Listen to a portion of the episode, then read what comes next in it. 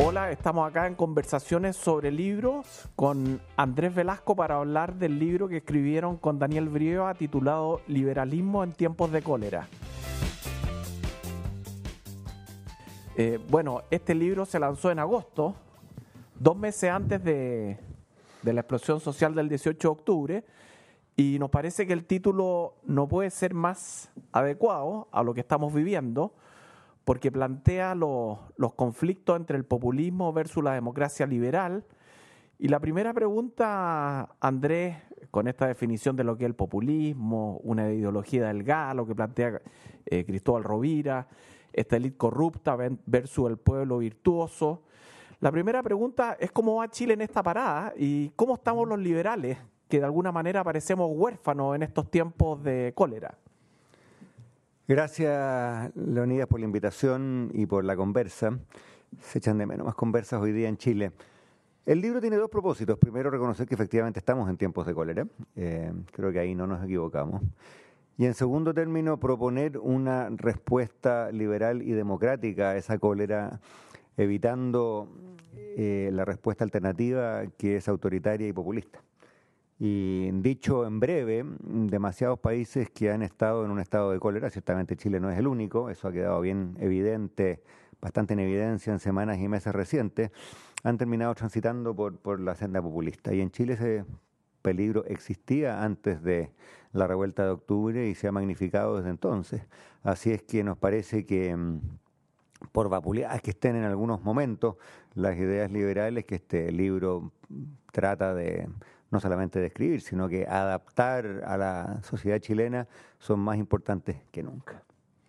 Y en esa, porque lo que ustedes hacen, ¿no es cierto?, es rescatar un poco esa tradición liberal y de alguna manera siguiendo a Rawls y a Anderson esta idea de que todos somos socialmente iguales en este espacio de relaciones, que es lo importante.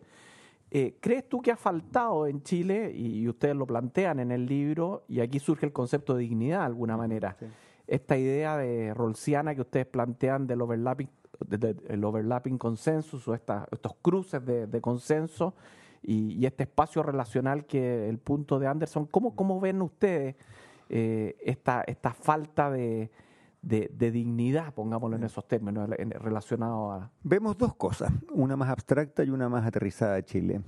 La más abstracta es que el liberalismo progresista se niega a aceptar que haya un conflicto irreducible e inevitable entre libertad e igualdad, todo lo contrario. Que, la libertad efectiva o la libertad positiva, si tú quieres usar las categorías de ICEA Berlín, requiere cuotas mínimas de igualdad. Eh, y esto en el pensamiento de, de, Anderson, que es una persona bien clave en el libro, sugiere que hay un concepto práctico, que es el concepto de igualdad democrática. Todos nos debemos, eh, y la sociedad nos debe como ciudadanos los instrumentos y las oportunidades que nos permitan desempeñarnos como iguales y ser tratados como iguales en una sociedad democrática. Ahora, aterrizando eso a Chile, eh, hay algo que es súper clave. El debate en Chile ha estado tomado por las desigualdades del bolsillo. Eh, y evidentemente que son grandes en Chile y son importantes. Pero como alguien decía en alguna columna de las muchas que leí en los últimos días, eh, no todas las desigualdades son de datos, en Chile también la desigualdad es de trato. Y me habría encantado tener esta frase antes porque hablamos mucho de desigualdad de trato en el libro. A mí no me cabe ninguna duda que parte de la tensión que Chile vive hoy excede con mucho la discusión acerca de si la pensión básica debería ser 200 mil o 150 mil o la cifra que tú prefieras. Em, porque las indignidades y los abusos de clase, de origen social, de apellido, el maltrato a la persona que está en la cola, los múltiples estudios de la Universidad de Chile en que nos muestran que dos personas con currículums idénticos que postulan a la misma pega con la pequeña diferencia que un currículum tiene una, dirección de Vitacura y otra de un barrio más pobre. Bueno, a la persona de Vitacura la llaman, la entrevistan, la felicitan por sus logros, a la otra persona ni siquiera le invitan a postular. Esas desigualdades de trato son absolutamente claves en esta definición de la igualdad democrática y creemos nosotros con Daniel son absolutamente claves también para entender lo, lo bueno y lo mucho de malo que ha pasado en Chile en los últimos años. En esa línea ustedes tienen una frase muy bonita que hablan de esa fibra de desasosiego, refiriéndose a este tema. Y, de alguna manera ustedes con Daniel apuntan a una suerte de inmedio virtus aristotélico entre lo que es la libertad negativa y los derechos sociales y tratan de situarse en ese espacio intermedio. Entonces explícanos un poquito ese esa idea desde el punto de vista de, la filosofía política y esto aplicado a la política. Hay, hay, dos asuntos ahí en Capital. Déjame partir por los derechos sociales, que quizás es el más atingente a la, a la, a la discusión chilena. Eh, a nosotros nos gusta la noción de derechos y nos gusta la noción de derechos sociales, pero lo que concluimos con Daniel es que el debate en torno a los derechos sociales en Chile ha tomado un mal rumbo porque se ha concentrado básicamente en los mecanismos de provisión y no en los estándares de provisión de esos servicios sociales. O para decirlo en fácil, tomemos como ejemplo la educación, se ha hablado mucho si la educación es con lucro o sin lucro, privada o pública, con sostenedores o sin sostenedores, em, y se ha hablado muy poco de cuáles son los estándares de esa educación, de, de cuál debe ser el currículum, para citar a Anderson, de cuáles son las destrezas que la sociedad le debe a una persona a través de la educación, de modo que esa persona se pueda desempeñar como un igual en una sociedad democrática. Y por lo tanto hemos hablado mucho de plata y hemos hablado poco de educación. Y lo mismo corre para los debates de las pensiones y varios otros.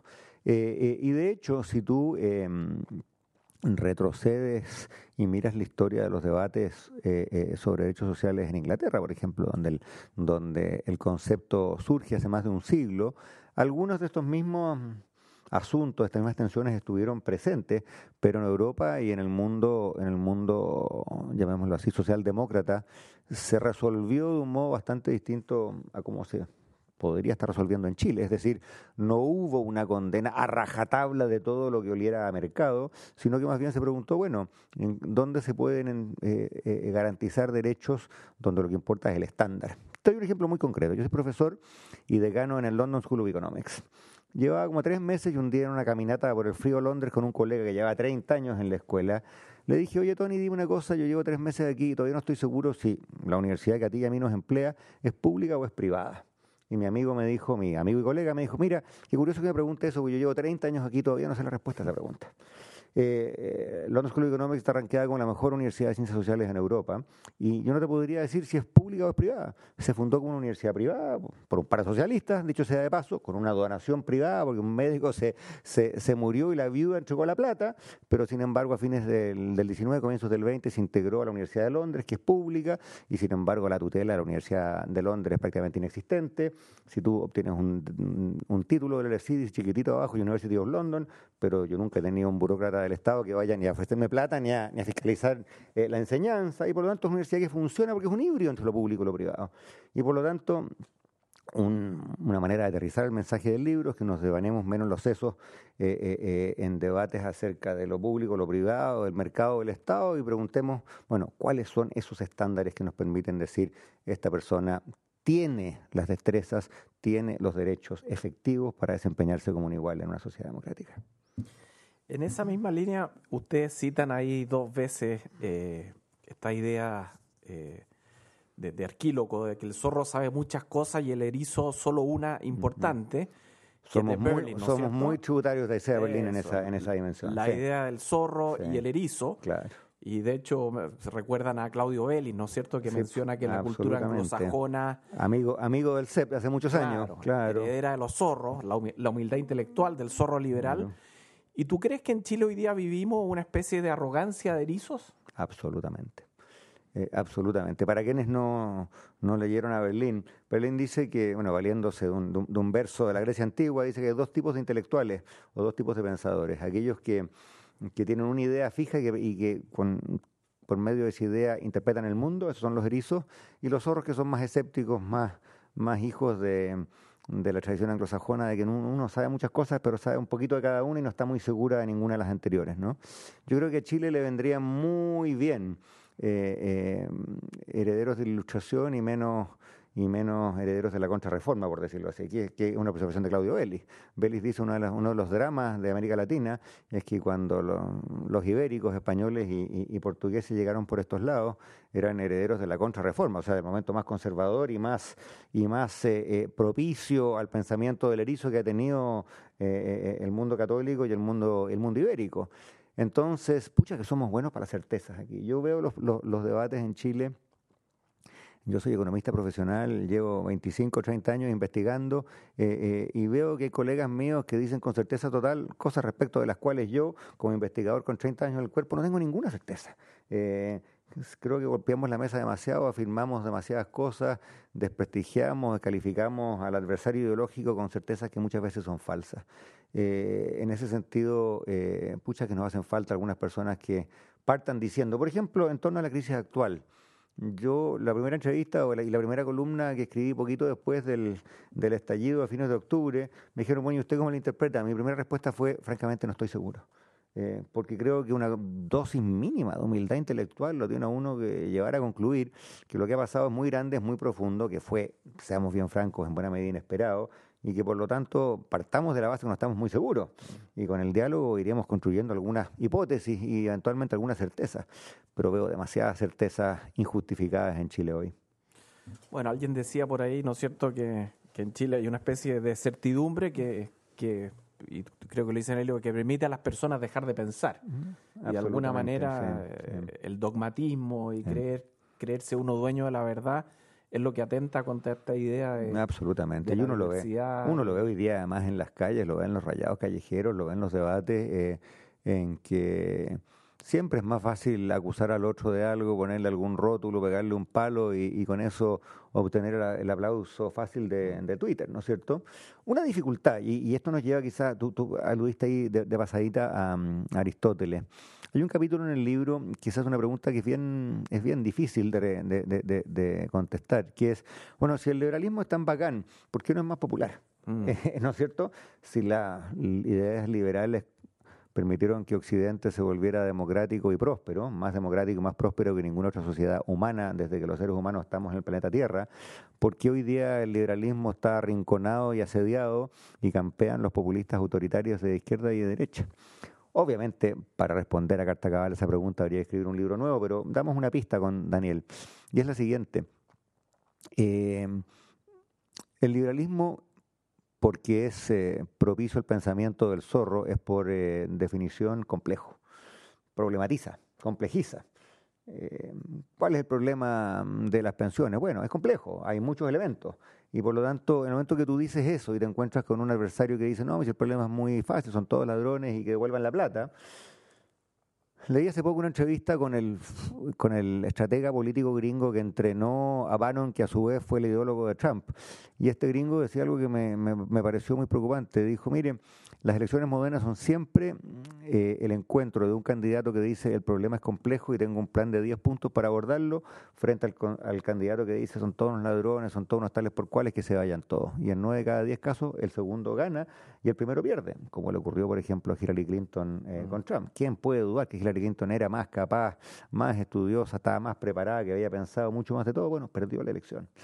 Em, yo temo que en Chile también no esté pasando eso, ¿no es cierto? Que, que, que el liberalismo, como tiene más dudas que certeza, como, tiene, como le gusta la complejidad, Ralph Darendorf, eh, que fue el rector del ESI en los años 60, en algún volumen que encontré hace poco sobre el populismo, que data de 1968, dice, el problema es así, el populismo es simple, la democracia es compleja.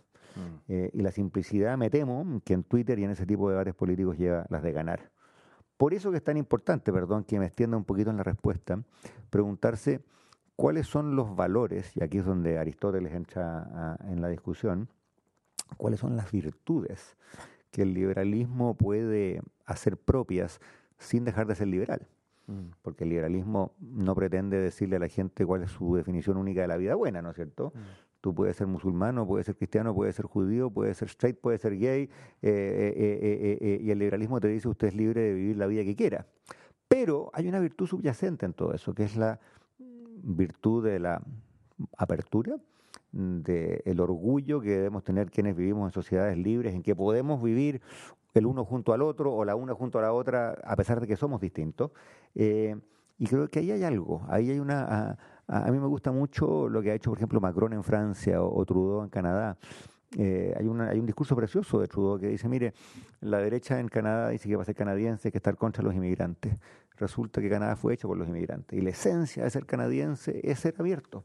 Y por lo tanto, si usted está contra los inmigrantes y usted es racista y usted es clasista, usted no es canadiense, porque la esencia de ser canadiense es algo distinto yo creo que hay un cierto orgullo patriótico, no nacionalista, no nacionalista, el nacionalismo puede ser muy tóxico, pero un orgullo patriótico de aquellas sociedades que han logrado dar con una fórmula que podamos vivir ¿no cierto? juntos y llevarnos bien, sin violencia, a pesar de que somos distintos.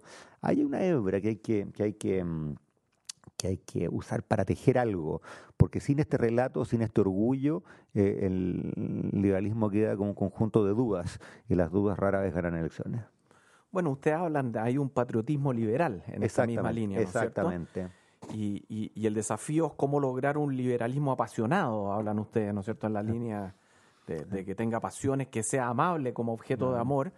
Y, la pregunta es, ¿cómo combinas de alguna manera esa virtud que es la moderación del liberalismo con, con vivir una, una vida buena en el sentido aristotélico?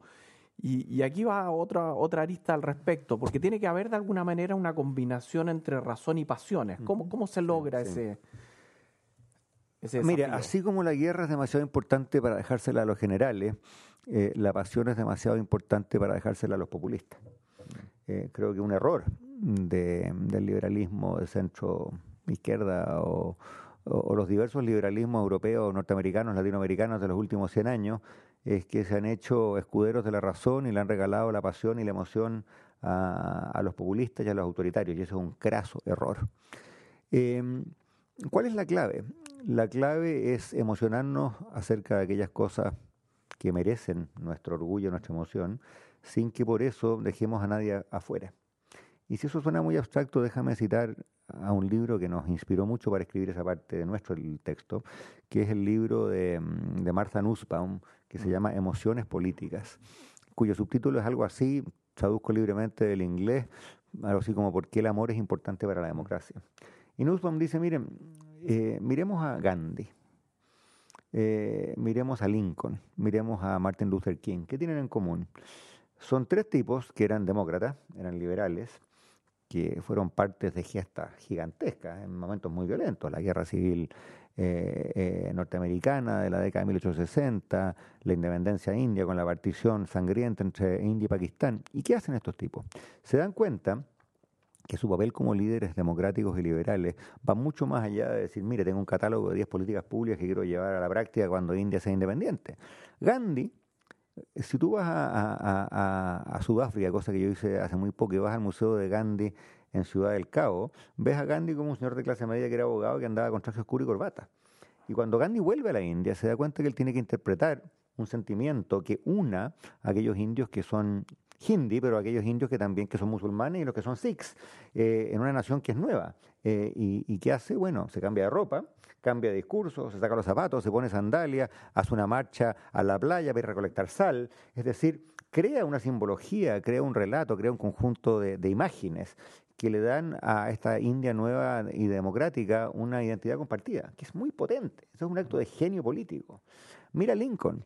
Eh, Lincoln eh, es un tipo que venía de un pueblo chico, del centro de los Estados Unidos, no eh, venía de la élite tradicional, y llega a la presidencia y se van a gloria de que nunca se puso un traje fino, de que vivía en una casita de troncos, de que usaba un paño muy grueso, aunque se muriera de calor en el, en el verano en Washington, porque es, es, lo que usaba la gente de su pueblo, digamos y que se manda un discurso como la oración de Gettysburg, que es formidable y que dura tres minutos, y durante, donde cada imagen, cada gesto, cada símbolo, hoy día es parte constitutiva de la, de la, de la imagen que la democracia norteamericana tiene de sí mismo. Entonces, esa es la pega de un liberal. ¿Para qué decir Martin Luther King, no es cierto?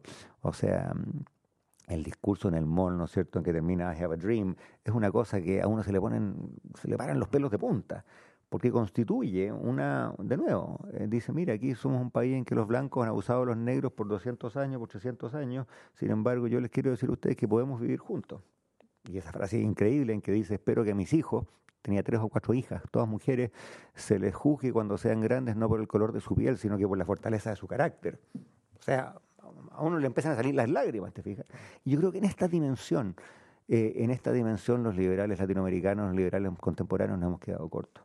Porque eso es, emoción, pero no es una emoción que esté al servicio del nacionalismo, ni de la discriminación, ni del prejuicio. Es una emoción que está a favor de los valores liberales. Fija? Y eso, pucha, que es importante y es difícil.